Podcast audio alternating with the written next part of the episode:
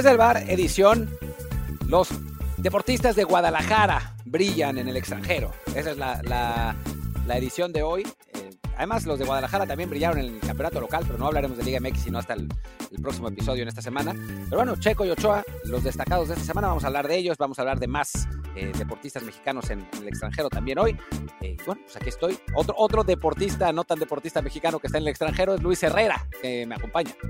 Así es, Martín, ¿qué tal? ¿Qué tal la barra del bar? Como siempre, antes de comenzar les recuerdo que este programa lo van a encontrar ya cada vez más seguido, una vez que podemos firmar, se nos atravesó el puente y entonces oficialmente aún no estamos bajo contrato, pero creemos que ya eso está eh, más que planchadito. Pero bueno, ahí estaremos en Apple Podcast, Amazon Music, Spotify, Google Podcast y muchísimas apps más. Por favor, suscríbanse en la que más les guste, de preferencia el Apple Podcast, para que ahí también nos echen la mano con un review. El review, por supuesto, con comentario y de 5 estrellas, para que así más gente nos encuentre. También queremos que encuentren el Telegram desde el Bar Podcast, donde, por ejemplo, este fin de semana, ahí pudieron haber compartido con nosotros la emoción de la gran carrera, la gran doble carrera hecho que tuvo Checo Pérez. Arranquemos con ese tema pues dominando en las calles, como ya su costumbre, el rey de las calles, y ahora también el rey de Bakú se convirtió en el primer piloto en ganar dos veces el Gran Premio de Azerbaiyán y además también ganó el sprint. Sí, la verdad es que un fin de semana redondo eh, para, para, Checo, es la realidad.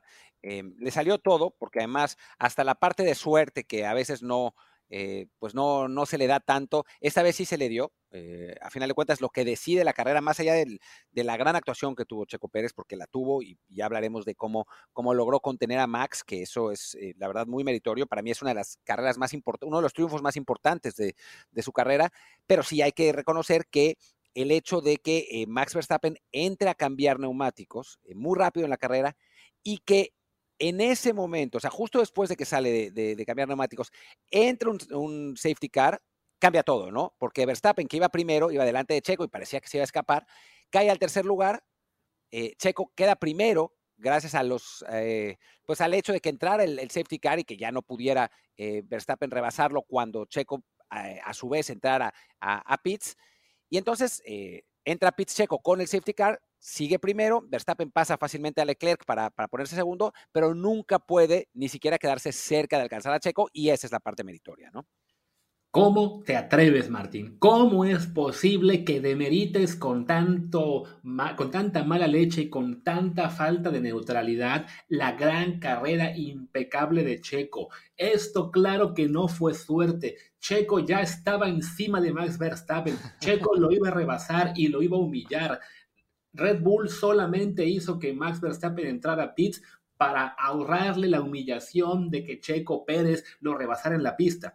Eso es lo que te diría si fuera uno de los tuiteros que me contestó al tweet en el que dije, ha sido una de las grandes carreras de Checo y efectivamente, pues esta vez hubo un poquito de suerte de su lado, como por ejemplo el año pasado fue al revés, que él al ser líder en Arabia Saudí y entrar a pits justo previo a un safety car, se le fue una victoria, pues bueno, Efectivamente, ahora ese safety car le benefició a él, pero no vieras, sí hubo ahí un, no fueron muchos, pero como un a lo mejor 5 o 10% de tuiteros eh, realmente, eh, ¿cómo se diría? Eh, angustiados, enojados, por no decir que fue una carrera impecable de Checo en la cual la suerte no tuvo nada que ver.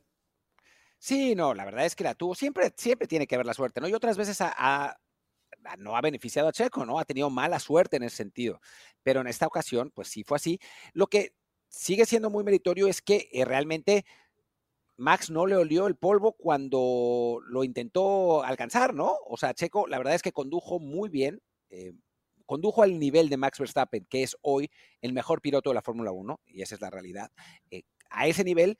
Y llegó un momento de la carrera, ya por ahí de la vuelta 40, en el que Max se hartó, ya no, tenía algunos problemas también con los frenos y eso se hartó, se dio cuenta de que mejor, más que arriesgar y de seguir desgastando las llantas y, con el problema de frenos, mejor era conseguir el segundo lugar, conservarlo para el, para el Mundial de Pilotos y entonces lo dejó de rebasar, se dio realmente por vencido, ¿no? Eh, al final la pelea real y la emoción real fue eh, por quién tenía la vuelta rápida, parecía que eh, por un rato largo la tuvo Checo, parecía que Max se le iba a quitar en la última vuelta, pero el gran George Russell en el último segundo le robó ese punto extra a Verstappen, eh, con lo que, bueno, Checo le logró reducir la distancia a Max a seis puntos, me parece, ¿no, Luis? Así es. Sí, no, fue un fin de semana en el cual George Russell trabajó bastante bien en favor de Checo, primero con el, el toquecito que le dio a Max en, la, en el sprint, que básicamente lo dejó fuera de combate en cuanto a la pelea para ganar el sprint. De todos modos, le alcanzó a Max para ser segundo. Y, y ayer, y, luego en la carrera del domingo, con lo que fue ese puntito que le roba de la vuelta rápida, al entrar a pits en la penúltima vuelta por llantas blandas, y entonces ya todos sabíamos que salvo grave error de George, se iba a quedar con, esa, con ese punto de vuelta más rápido, ¿no? Y creo que sí, en el tema de la, pelea con Max, eso es lo más destacado, lo que dices, de que le aguantó el ritmo todo el tiempo que Max intentó acercarse, y ya es la segunda vez que lo hace, ¿no? También la anterior en Arabia Saudí, donde también hubo un poquito de suerte, en este caso en la, en la quali, al quedar Max eh, fuera en la Q2, y a eso me referí yo en mi tweet, ¿no? Ambas victorias en las que, ha tenido Checo esta temporada, ha habido ese pequeño puntito de mala suerte para Max que le ha dado a, Checo la posibilidad de ponerse en cabeza, pero bueno, una vez que está de líder, no ha tenido que eh, padecer ni siquiera la posibilidad de que hubiera orden de equipo, ¿no? Él ha mantenido el ritmo, desde Red Bull incluso lo han reconocido así, pues los dejamos correr, fueron a tope y los dos iban a la misma velocidad, hay la gente que se puso muy loca con el tema de que, es que Checo ya lo iba a rebasar cuando entró Max Verstappen a pits. Bueno, pero no lo rebasó, ¿no? Y a fin de cuentas, si Max entraba a pits como lo hizo, eh, con una vuelta de ventaja sobre Checo, es muy factible que al entrar Checo una vuelta tarde, habría salido con un poco más de desventaja, lo que llaman esto el undercut, al entrar primero a los pits, y no sabemos si habría tenido la posibilidad de, rebasarlo o no, porque bueno, parte del problema para Max en ese primer stint fue que eh, manejó más sus neumáticos y eso le estaba dando a Checo la posibilidad de, de alcanzarlo poco a poco. Con nuevo juego de neumáticos para ambos, no sabemos simplemente qué pasaría, ¿no? Pero bueno, lo que pasó fue que llegó ese puntito de suerte, Checo se colocó líder, Max no se le pudo acercar y pues muy meritorio porque de cuatro carreras son dos y dos de todos modos, Max es líder porque, bueno, eh, alguien preguntaba, pero ¿por qué dices que Max es el amplio favorito? Bueno, uno, porque en todas las casas de apuestas, literalmente, Max es el amplio favorito, paga su victoria en el campeonato creo que 1 a 8, y en la que menos paga de Checo, paga 8 a 1. Pero también, bueno, porque cuando Max tiene mala suerte, malas carreras, un accidente o lo que sea, se las ingenia para quedar segundo de todos modos, y cuando Checo tiene mala suerte, pues lo paga un poquito más caro, ¿no? Como fue el caso de Australia, que recordó él al equipo al acabar la carrera, no nos puede pasar nunca más eso, porque sí, le costó eso un quinto lugar, que es la diferencia en eso en el campeonato. Sí, sí, esa es, la, realidad, ¿no? Porque han ganado dos, eh, han, cada un, han conseguido cada uno un segundo lugar, pero Max tiene otro segundo lugar y Checo tiene ese quinto lugar de Australia. Yo hice una encuesta, hice una encuesta en Twitter, que bueno, no es representativa, eh, pero sobre lo mismo, eh, las posibilidades que tenía Checo de ganarle a Max Verstappen, y la verdad es que las respuestas me sorprendieron positivamente. ¿eh? El 60% dice que tiene pocas posibilidades. El 24% que 50-50 el 9.9% dice que ninguna posibilidad tiene y el 5.2% dice que tiene muchas posibilidades. O sea, solo un 29%, un 30% de quienes me contestaron considera que es 50%, 50 o más. Y creo que es eh, absolutamente real, ¿no? O sea, es, es, como, es como, como, como es la situación de verdad, ¿no? Max Verstappen es un mejor piloto, Checo es la realidad, tienen autos similares, pero siempre que va a haber alguna ventajita la va a tener Max porque es el piloto número uno, así que lo lógico es pensar que el campeón del mundo sea Max. Creo que a diferencia del año pasado, donde yo hubiera contestado ninguna posibilidad, creo que este año Checo tiene pocas posibilidades, pero las tiene, ¿no? Y que no es poca cosa, dado cómo se ha dado la relación y cómo ha sido eh, la, proyección de Checo en la Fórmula 1. Sí, sobre todo, bueno, la primera gran ventaja para Checo en cuanto a entrar a esa posibilidad real de ser campeón del mundo es que, que el Red Bull sea tan superior a los demás carros que en la escudería saben que, ah, bueno, no tenemos que preocuparnos por proteger la victoria de uno de otro, ¿no? La gran pelea va a ser entre nuestros pilotos, como fue en su día las que tuvieron eh, Hamilton y Rosberg un par de años, y bueno, Checo ahí está, ¿no? En esa posibilidad de ser el nuevo Nico Rosberg que le pueda robar al mejor piloto de la categoría al menos un título. Checo, eh, perdón, Nico lo logró un año después de intentarlo como por tres y se tuvo que retirar porque ya mentalmente no daba más. Habrá que ver si Checo logra alcanzar, digamos, esa, ese siguiente nivel mental para poder estar en cada carrera al 100%, para ya no tener distracciones, para ya no pagar tan caro los errores, ¿no? Que cuando haya una carrera como la que fue la de Australia, en la cual él sabía que tenía un problema con, creo que eran los frenos, que en cierta curva, y en lugar de adaptarse a ello, siguió presionando y eso le costó los errores que lo mandaron atrás en la parrilla. Bueno, ese tipo de detalles Max no los comete nunca, ¿no? Y esa es la pequeña gran diferencia que de momento lo, lo convierte en el amplio favorito. También lo que mencionaron en Red Bull tras la carrera, bueno, Checo es muy bueno, en este momento quizá el mejor piloto en cuanto a circuitos callejeros, pero ese tipo de circuitos son únicamente un tercio del calendario, ¿no? Checo tendrá también que demostrar en circuitos permanentes que también puede ahí eh, ser un, una amenaza del mismo nivel para, para Verstappen, ¿no? Creo que de cualquier forma el simple hecho de que ya estemos hablando de posibilidades reales, aunque sean eh, pocas todavía, para que Checo sea campeón, pues es una muestra del claro progreso que ha tenido Sergio Pérez en, su, carrera en la Fórmula 1, ahora con Red Bull, y también que ojalá sea ya para que los haters, los verdaderos haters, los que nunca le aceptan el mérito, los que siguen diciendo que es un pace driver y poco más, eh, ya pues asuman que sin ser el mejor piloto del mundo, porque nadie serio va a decir que es el mejor piloto del mundo, sí está ahí, ¿no? En ese rango de, no de élite total, en el que están Max y Hamilton y quizá Alonso, pero cada vez más cerquita de ellos. Sí, la verdad es que, es que sí. Eh, Checo, digo, tiene esa salvedad, la del mejor coche, pero con el mejor coche está aprovechando para hacerlo, ¿no? Es como si dijéramos, bueno, es que Haaland mete tantos goles porque juega en el Manchester, City. Y sí, mete tantos goles porque juega ahí, pero también lo hace porque es bueno, ¿no? O sea, esa es, es la, otra. Y en este momento creo que, que Checo sí se puede decir creo que el año pasado todavía no, este año yo, a mí me parece que sí, que es un piloto top 5, creo que más 5 que, otra cosa, pero sí creo que en cuanto a calidad, a capacidad, está demostrando cada semana que es, eh, está ahí, ¿no? En, ese grupo, todavía lejos creo que de los tres mejores, que para mí son, con diferencia además, eh, Verstappen, Alonso y Hamilton, ¿no? Eh, más allá de que este año a Hamilton no le han salido también las cosas. Sí, y que te habla de lo que es la importancia del coche, ¿no? Eh, Hamilton, pues sí, va a pasar a la historia como el máximo ganador, ya se ha igualado con Schumacher, o si después mejora el Mercedes, lo consigue vencer consiguiendo el octavo título, pero claro, ahora que el carro Mercedes no es ni de cerca tan competitivo como lo fue en, toda la era anterior de las regulaciones, pues sí, no, le alcanza para, para buscar las victorias y, lo vemos en un plano diferente en cada carrera, aunque sí, como piloto su calidad es indiscutible, como la de Alonso, que se pasó una década entera eh, malviviendo entre McLaren, Renault, otra vez McLaren, Alpine y no sé qué me falta por ahí, eh, hasta la indicar, y, ahora que por fin tuvo la gran fortuna de que llegó un equipo que dio ese salto de calidad increíble, como es Aston Martin, y lo, y lo tiene en posibilidades de competir, pues de nuevo está demostrando la calidad que, que nunca perdió, pero que sí, no, no lograba mostrar año tras año, ¿no? con Alonso ya es, es tal su derecho de calidad que se da el lujo de darle clase a Stroll en plena carrera. Sí, sí, sí, le dio un, consejo ahí que luego por poco Stroll choca por ese, por ese consejo, pero, pero sí, la realidad es que le, dijo a los, en el radio, en la radio se escuchó que le dijo a los eh, mecánicos que le ayudaran en la puesta a punto de los frenos Stroll.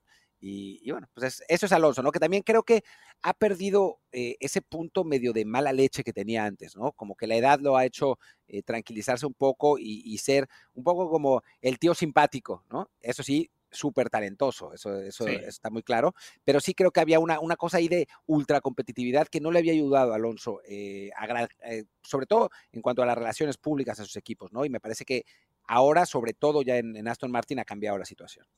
Sí, creo que ha sido esta mezcla de circunstancias de, bueno, por muchos años en la, en la, en la parte media de la tabla, pues sí, digamos que lo, lo, hacen humilde a uno, sobre todo esos años con McLaren Honda, que eran un desastre, eh, y, además el llegar a un equipo en el cual, por un lado, pues el dueño es el papá de, tu compañero, lo cual evidentemente te, te, tiene que hacer más consciente de que no puedes estar eh, en plan tan gallito siempre, pero también que creo que no ve a Stroll como una amenaza, ¿no? Definitivamente no es como Esteban Ocon, que su mayor especialidad es pelearse con los compañeros, no es como en su día con Hamilton, con quien peleó como compañero un año, eh, no es tampoco Raikkonen, que ya era campeón del mundo, y no me acuerdo quién más tuvo de compañero, así que era, digamos, a lo mejor más problemático, a Stroll creo que sí lo ve, pues eso, como un alumno al cual le puede enseñar y de paso, este, eso le dejará en muy buen standing con un dueño de un equipo, pues que está invirtiendo todo lo que puede y que lo ve como una posibilidad realista para volver a ser campeón, no este año seguramente, pero quizás sí antes de que cambien las reglas de la Fórmula 1. Sí, sí, sí, y creo que con eso podemos cerrar la parte de Fórmula 1, perdonarán el, la, lo, compacto de este episodio, ya la próxima semana, de hecho acabo de hablar, mientras Luis estaba echándose ese larguísimo monólogo, eh, acabo de hablar con nuestro representante en la agencia, así que vamos a firmar esta semana, esperemos que ya para el miércoles o jueves podamos ya volver a la, normalidad absoluta. Pero bueno, por lo pronto tenemos que hacer este episodio más compacto también porque yo tengo una junta, debo reconocer. Eh, y, y, hablemos de mexicanos en Europa, ¿no? Con otra buena actuación de Memo Ochoa que frustró la fiesta que tenía en Napoli, en el Diego Armando Maradona, en el estadio que se llama así, em, que ya tenía todo preparado, la afición estaba feliz, eh, la gente estaba contentísima, iban ganando 1-0, em, pero bueno, no, no contaban con que eh, iban a meter un golazo a la Salernitana y Memo iba a andar muy bien, como, como siempre, de hecho fue el mejor portero de la Serie A, y pues adiós, eh, título para el Napoli y para Chucky Lozano, por lo menos esta semana. Así es. Tendrán que esperar al jueves cuando van a Udine contra el Udinese, donde ahí seguramente van a conseguir ese punto que les falta. De hecho, creo que podrían, creo que podrían ganarlo antes, si la Lazio no gana su partido. Exacto, porque por horarios, este no. O sea, se juega antes de la Lazio. Creo que hasta el Napoli estaba pidiendo que se va a saber hoy, quizá para cuando ya está la gente, lo escuche la gente, ya sabrán. O sea, el Napoli pedía que, el, que su partido se adelantara eh, unas horas, justo para no saber ya si eran campeones al momento de, arrancar, ¿no? O sea, como que lo, quieren ganar en la cancha, aunque en la práctica de lo mismo, ¿no? Pero bueno, ya eso del de Napoli seguramente hablaremos más el jueves o viernes, cuando ya sean campeones y, podamos destacar a la labor de Chucky.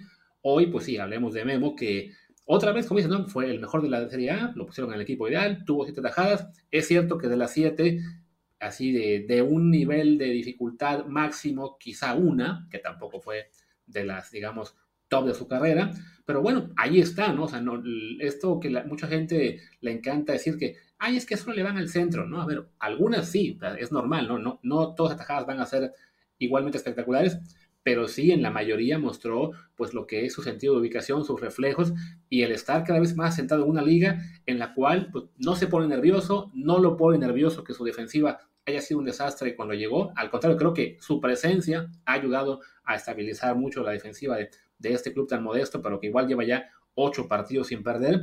Y nueve. Nueve, ya imagínate. La mayoría empates, pero bueno, a fin de cuentas para Sanitana no perder es siempre un triunfo. Y creo que pues con cada partido que pasa, con cada buena actuación que tiene con este club modesto ante clubes más importantes, pues así como Checo ya dejó muy claro que es el mejor piloto mexicano de la historia, pues con Ochoa también la discusión del mejor portero de la historia, con quien quiera tenerla de forma seria, pues también ya es algo que cada vez es más eh, contundente. Sí, me parece que está muy claro, ¿no? O sea, son los haters, que sabemos que los tiene por distintas razones, son los que no lo aceptan. Ya incluso hay gente que me está diciendo, me, está callando el hocico, que me dijeron en Twitter, digo, wow, ya para que alguien admita su error en el caso Ochoa, es porque realmente le está callando el hocico, ¿no? O sea, es, es muy poco común que eh, en ese tema particularmente que, pues sí, hiere susceptibilidades de una manera muy extraña, que no puedo entender. Em, ya, ya, que la gente está empezando a reconocerlo, y a mí sí la verdad me gustaría, vamos a ver qué pasa, ¿no? Y, y, queda tiempo, que vaya un equipo grande, ¿no? Aunque de principio no sea titular. O sea, creo que se lo merece, ¿no? O sea, tener esa circunstancia, aunque sea, digo, para la selección quizás no sea lo mejor, porque no va a estar tanto en acción, pero pues estar en otra circunstancia, ¿no? Ha estado un equipo grande en, México, obviamente en América, pero en Europa pues es otra cosa y que vaya al Milan, al Inter. Eh, creo que yendo al Inter tiene chances de ganar la, la, titularidad, ¿no? En lugar de, de Onana. Em, en el Milan no. pero, En, el, Inter, si se va para allá, sería porque se va Onana, ¿no? Sí, ah, se están diciendo también que se puede ir, ¿no? Pero a mí me parece que no es peor portero que Onana sí es peor portero que Meñao, el, portero del Milan, eso, y eso está claro, y no, no, no, ahí no hay competencia, ¿no? Eh, pero bueno, o sea, yo sí creo que, que merece, como colofón de su carrera, él tener la oportunidad de pelear por el puesto en un equipo que realmente esté peleando los primeros lugares, ¿no? Que es algo que fuera de México, pues no le ha pasado nunca. Claro, o sea, creo que pues ya todos sabemos lo que fue la circunstancia en la cual se fue a Francia, que se le frustró el pase al Olympique de Lyon, que... No, al Paris Saint-Germain. Al París, al, al París, es cierto. Ya nos lo contó eso Jorge Berlanga en el episodio 20, creo, ahí encuentran toda la historia. Pero sí, por, por X o Y nunca se le dio el ir a un equipo más importante. Tuvo después el tema del Napoli, que también se frustró por culpa del directivo del estándar. Entonces, pues a la edad que tiene, creo que sí, es, es lo, lo único que le falta a su carrera, ¿no? El, el poder jugar, aunque sea poco, en, en, un club de primera categoría, en un club que va a estar en Champions League. Digo, lo que yo sé es que la, lo que se planteó en el Inter de Milán es que quizás se vaya a Onaná y entonces la, la pelea, eh, pues de entrada sería con Handanovic, que ya tiene también sus años, casi los mismos que Ochoa, creo que uno más, y a lo mejor esa pelea no está para nada dispareja, ¿no?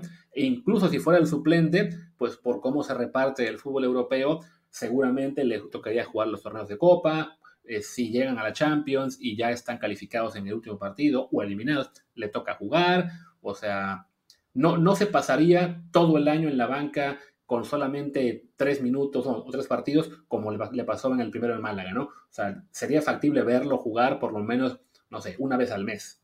Sí, que Handanovic en su, en su, tiempo fue un gran portero, realmente uno de los mejores del mundo, pero hoy ya no es, no es lo que era antes, ¿no? Y, y creo que en ese sentido, pues Ochoa tendría buena oportunidad. Y bueno, ¿qué te parece si hablamos de, de otros mexicanos que, que lo, tuvieron eh, actividad? Eh, ya sabemos que Chucky Lozano jugó un poco más de 60 minutos en el empate del Napoli contra la Serenitana, se le cebó el, el título a, a, Chucky por esta semana, eh, eh, de acuerdo con eh, SofaScore, yo nada más vi el resumen de las atajadas de Ochoa, debo reconocer, no vi, el, no vi el partido entero, estaba en la playa, pero según SofaScore no lo hizo mal, eh, le pusieron 7.1, así que bueno, por lo menos tuvo una actuación razonable. Y después en Holanda se juega la final de la Copa Holandesa, donde eh, Edson y Jorge Sánchez son titulares con el Ajax, Guti es titular con el PCB, y a final de cuentas se deciden penales, la gana el PCB con Edson Álvarez fallando el último penal, lamentablemente para el Ajax, y con eso perdiendo el título. Yo de Edson Álvarez, lo único que voy a recordar de esa final fue el momento que se encaró, no me acuerdo con quién, y le hizo la seña de jaja, soy más fuerte que tú.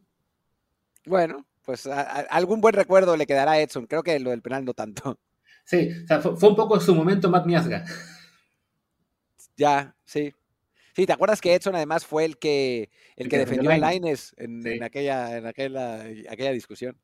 Exactamente, desafortunadamente, ese, ese duelo sí lo ganó, desafortunadamente este con el, con el Ajax y el PSV no, no fue lo que esperaba, y además pues ya con eso se confirma que pues, todo indica, se va despedido del, del, Ajax en una temporada en blanco, se les fue la Copa, se les fue también eh, la Europa League, en la Liga va a ser campeón el Feyenoord salvo catástrofe, entonces pues sí, no, no es la despedida que, que, hubiera querido Edson, pero bueno, él ya fue campeón de Liga el año pasado, eh, creo que sí, ya no tiene nada más que a qué quedarse en Ámsterdam. Esperemos que sí se concrete una de las opciones que se ha hablado, sobre todo ir a la Premier League. Eh, para Jorge, creo que con sus altibajos, de todos modos, empieza a haber ya algunos visos de optimismo, sobre todo de que no lo van a tirar del club en el verano, que creo que lo van a mantener por lo menos un año más y ver si sigue creciendo. Y para Eddie Gutiérrez, pues un, un título de Copa eh, bastante bueno para el palmarés. El PSB, recordemos, no ha sido campeón últimamente eh, no ha tenido tan buenos años. Entonces, bueno, ya creo que para él sí también es algo que vale la pena su despedida, porque incluso una, unas declaraciones que vimos ahí en hubotrans.com de que ya es, este año no va a cometer el error del pasado de quedarse sin escuchar ofertas. Sí, eh, digamos, tenemos buena relación con el entorno de Guti y está claro que se quiere ir. O sea, ya la, no, no, le ha gustado la situación esta temporada en el, en el PSB porque él pensaba que se iba a quedar a ser titular. Eh, y ha sido titular, pero el 50% de los partidos. Y bueno, esa, esa, no era su, ese no era su objetivo. Sí lo han, lo han usado en, en, juegos importantes como, como este, pero la realidad es que no, no es lo que esperaba. Así que, que, bueno, pues escuchará ofertas. Por lo que yo he sabido, no es ni el Fulham ni el, ni el Benfica quien, quien tiene interés esta vez, sino más bien de, los Tigres y el Monterrey, no, no, de Italia y España, es de, de donde me dicen que puede ser, pero, pero bueno, es, es, demasiado pronto, ¿no? Todavía estamos en, en, apenas inicios de mayo. Ya para final de mes creo que vamos a tener un poco el, la circunstancia más clara, pero sí, lo más probable es que, es que Guti se vaya, ¿no? Y va a seguir además un, una tendencia que, si quieres, en estos últimos minutos del, de este episodio podemos hablar, que es de que la gran mayoría de los jugadores mexicanos que están en Europa esta temporada van a cambiar de equipo. Sí, así parece. Este, pues ya, es hora, ¿no? Para algunos de ellos, ¿no? El, caso de, Edson y de, y de Guti de Zelanda. Quizá también Santiago, porque cada vez se ve más complicado que no llegue un cañonazo a la final del Feyenoord. Está también el caso de Arteaga en, Bélgica, que ya creemos que es el momento, que recordemos que, bueno, ah, ah, por cierto, hablando de él, me dio un pase para gol en la, en la victoria de, este, de esta semana, no me acuerdo si fue contra el Brujas, creo que sí, y que con eso el Genk arrancó ganando la, en el playoff de la liga, de la liga belga, que bueno, ¿no? porque habían cerrado bastante mal, bueno, por lo menos arrancan con victoria este playoff de, son solo seis partidos, le ganan sí, exactamente al... Al Bruges 3-1. Al, al Bruges, y bueno, con esto... Eh, tienen por lo menos un, ligero respiro, aunque creo yo, creo que también ganó el... No, no ha jugado. El San no, no ha jugado. Juega mañana. Ah, ok, va. Es que sí, aquí la, página que tiene Soccerway con las con la lista, con la tabla, es una es un desastre. Pero bueno, el chiste es que para Arteaga, llegó el pase para gol, ganaron eh, al, Brujas, tienen en este momento tres puntos de ventaja sobre el Unión San Giloa, tienen también la diferencia de goles como ventaja, aunque no sea mucha, pero bueno, esperemos y el, desempate realmente, si, te acuerdas, porque el año pasado le afectó al Genk, el, el año pasado es posición en la tabla y también lo tienen ese, ¿no? O sea, sí, pero eso era porque el año pasado, pero eso era porque en caso de empate a puntos, pero empataron también a puntos en la fase regular. Sí, pero también tenía más goles, pues. O sea, terminó primero en la, fase regular, pues. Eso sí, pero bueno. Dice que ya para Arteaga debe ser ya igual, coronarse, ser campeón en Bélgica y marcharse a otro lado. Y el otro caso que puede ser campeón y que también seguramente se marchará es el de Orbelín Pineda, que con el AEK en el último partido empataron a cero con Panathinaikos y con eso ahora mismo están igualados en puntos en la fase esta final del playoff que les quedan, si no me equivoco, que serán cuatro partidos creo, o cinco. Sí, por ahí, ¿no? No, tres partidos ya. Son tres partidos nada más. Les quedan. Sí, habían, habían jugado a media semana, que le ganaron 4-0 al PAOK. Entonces me faltaba contar ese. Pero bueno, victoria a media semana. Empatan con Panathinaikos en el domingo. Les quedan únicamente tres partidos ante Olympiacos, eh, que va a ser mañana. Después contra el Aris el fin de semana. Y se, decide todo jugando ante el Bolos, que es además el rival más débil de todos. O sea, la clave es, si le ganan a Olympiacos, tienen muy factible el, título porque les toca cerrar contra dos de los tres, bueno, dos partidos de los tres contra los más débiles. Sí, que Orbe no fue titular en este partido, pero hubo una lesión al 20 y entró. Así que terminó jugando 70 minutos del juego, casi como, como si hubiera sido titular. Em, y sí, lo más probable es que cambie de equipo porque el, el AEK no le va a llegar al precio al Celta, de lo, que quieren por él, y parece que en el Celta no tiene cabida, así que pues terminará en algún otro club europeo, eh, seguramente cedido, eh, pagándole el, salario. Tengo, tengo esa impresión. Sí, que además hay que decir, Orbelín, que tuvo un arranque de temporada espectacular con este equipo griego, en los últimos meses ya no ha sido tan constante, ya le ha tocado jugar eh, como suplente como tres partidos, cuando juega titular lo sacan de cambio con más regularidad, entonces sí creo que no es ni siquiera una situación en la cual le valga la pena quedarse como la gran estrella, ¿no? Mejor buscar una liga más competitiva y, volver a, picar piedra ahí, porque sí, como que en el, en el el perdón, corre el riesgo de quedarse por comodidad y ni siquiera ser figura ahí otra vez.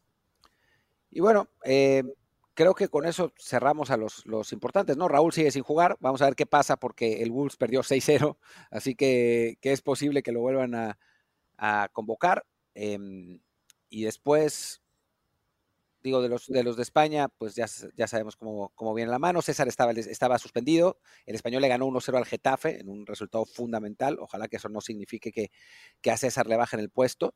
Em, el español lleva un rato sin ganar. Eh, guardado no sé qué pasó, no sé si jugó contra el Barcelona, el, que perdió por Feroz Putiza contra, perdón, sí, que el Betis perdió con Feroz, por Feroz, Feroz Putiza, y ya no sé si me falta alguien más.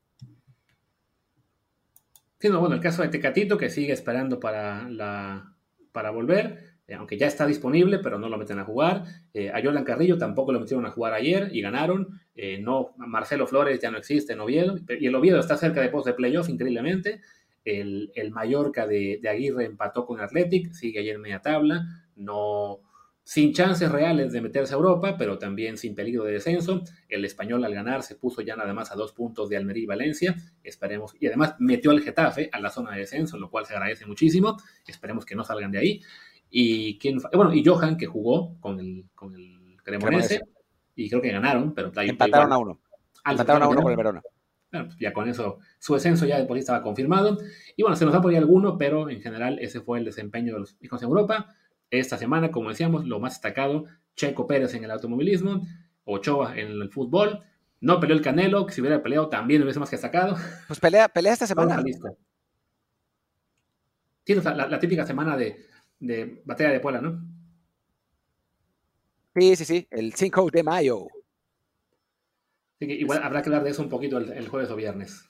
Sí, sí, sí, lo hablaremos y seguramente tendremos eh, tendremos recap. Pero bueno, yo me tengo que ir a mi junta, así que pues muchísimas gracias por acompañarnos. Yo soy Martín del Palacio, mi Twitter es arroba martín de ELP.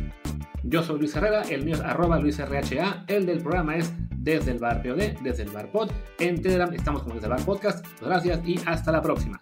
Chao.